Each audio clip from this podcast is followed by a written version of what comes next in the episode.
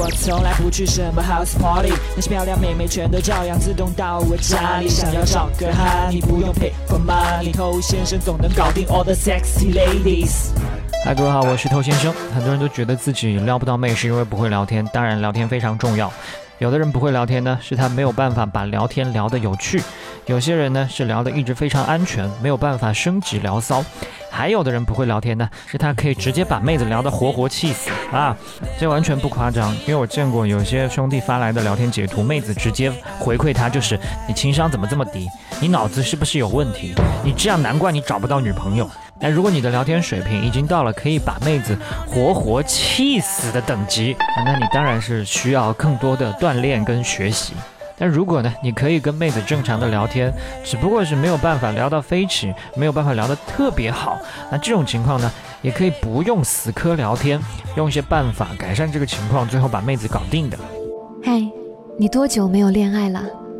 加入偷先生内部进化课程，学习更多干货。尽早解放双手，微信了解一下，b a d t o u。而，想学习不可告人的内部课程的，请去添加微信号、公众号和抖音号，都是 k u a i b a m e i，快把妹子全拼。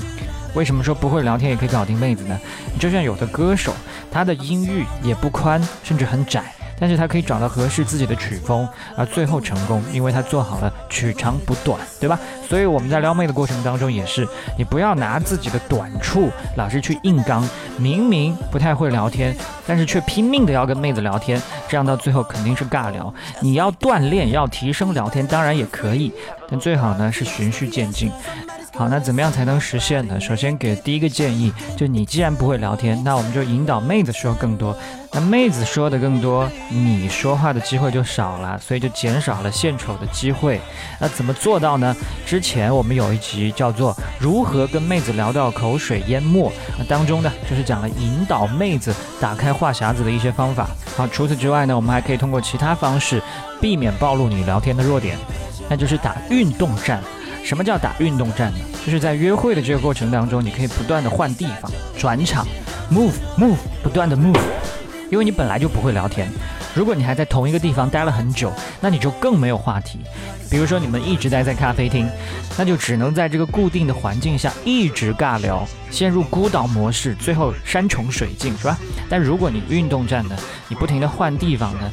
会出现更多的画面，新的场景进入你们的视线范围，相应的可选择的聊天话题不就变多了吗？比如看到某个有趣的路人，比如看到某家有趣的店，沿途的一些风景等等，所有你看到这些事物都可以为你所用，变成你们的聊天话题，这比你死守在一个地方打阵地战会强太多了。那第三点呢？你可以去选择一些内容性强的约会地点，什么意思呢？你比如去密室逃脱，你比如去游乐场，你比如去逛夜市，因为进行这种活动的时候，本身是需要做些什么的。